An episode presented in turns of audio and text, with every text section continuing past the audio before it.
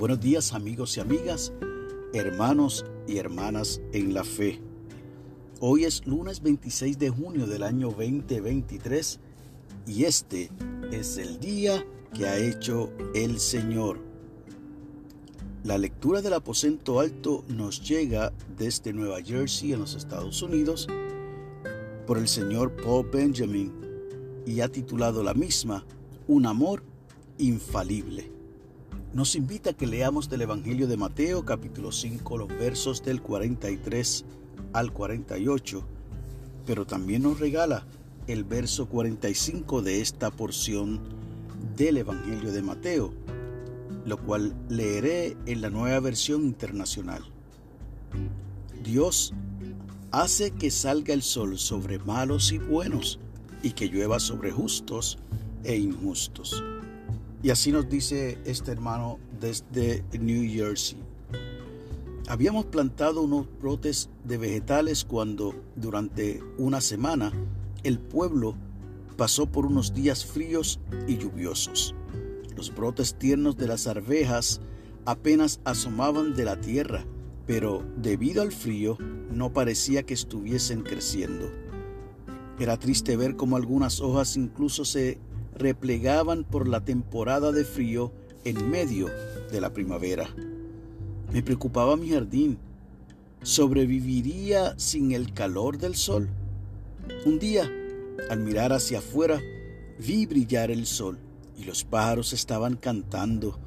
Estoy segura de que el día de hoy será diferente. Pensé, salí para ver cómo se sentía Qué día tan lindo, cálido y soleado. Me sentí bien. Al mirar las plantas de mi jardín, parecían sentirse bien también. ¡Qué diferencia! Hace el sol. El calor del sol despertó mi gratitud a Dios y su ternura me sostiene en cualquier clima y circunstancia. ¿Qué es más maravilloso que la lluvia y el sol de nuestro Señor que benefician a la gente, ya sean justos e injustos. También recordé la fe de los israelitas desplazados que afirmaron el gran amor del Señor nunca se acaba y su compasión jamás se agota. Cada mañana se renuevan sus bondades. Como está escrito en el libro de lamentaciones, capítulo 3, versos 22 y 23 concluye diciendo esta persona desde New Jersey que demos gracias por el amor de Dios que nunca falla. Nos sugiere la siguiente oración. Bondadoso Dios, recibimos con alegría tus dones.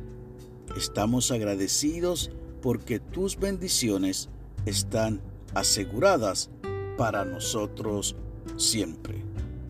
Amén. Y el enfoque de la oración es por agradecer el don de la vida. Nos regala el siguiente pensamiento para el día. Los dones del Señor no tienen fin. Es mi deseo que Hoy lunes, comienzo de semana y de la última semana del mes de junio, del mes 6, usted y yo podamos verdaderamente agradecer al Señor por el don de la vida y recordar siempre que el amor de Dios es infalible, que los dones del Señor son ilimitados, es decir, que no tienen fin. Que Dios te bendiga, que haga resplandecer su rostro sobre ti y para con los tuyos tengas paz.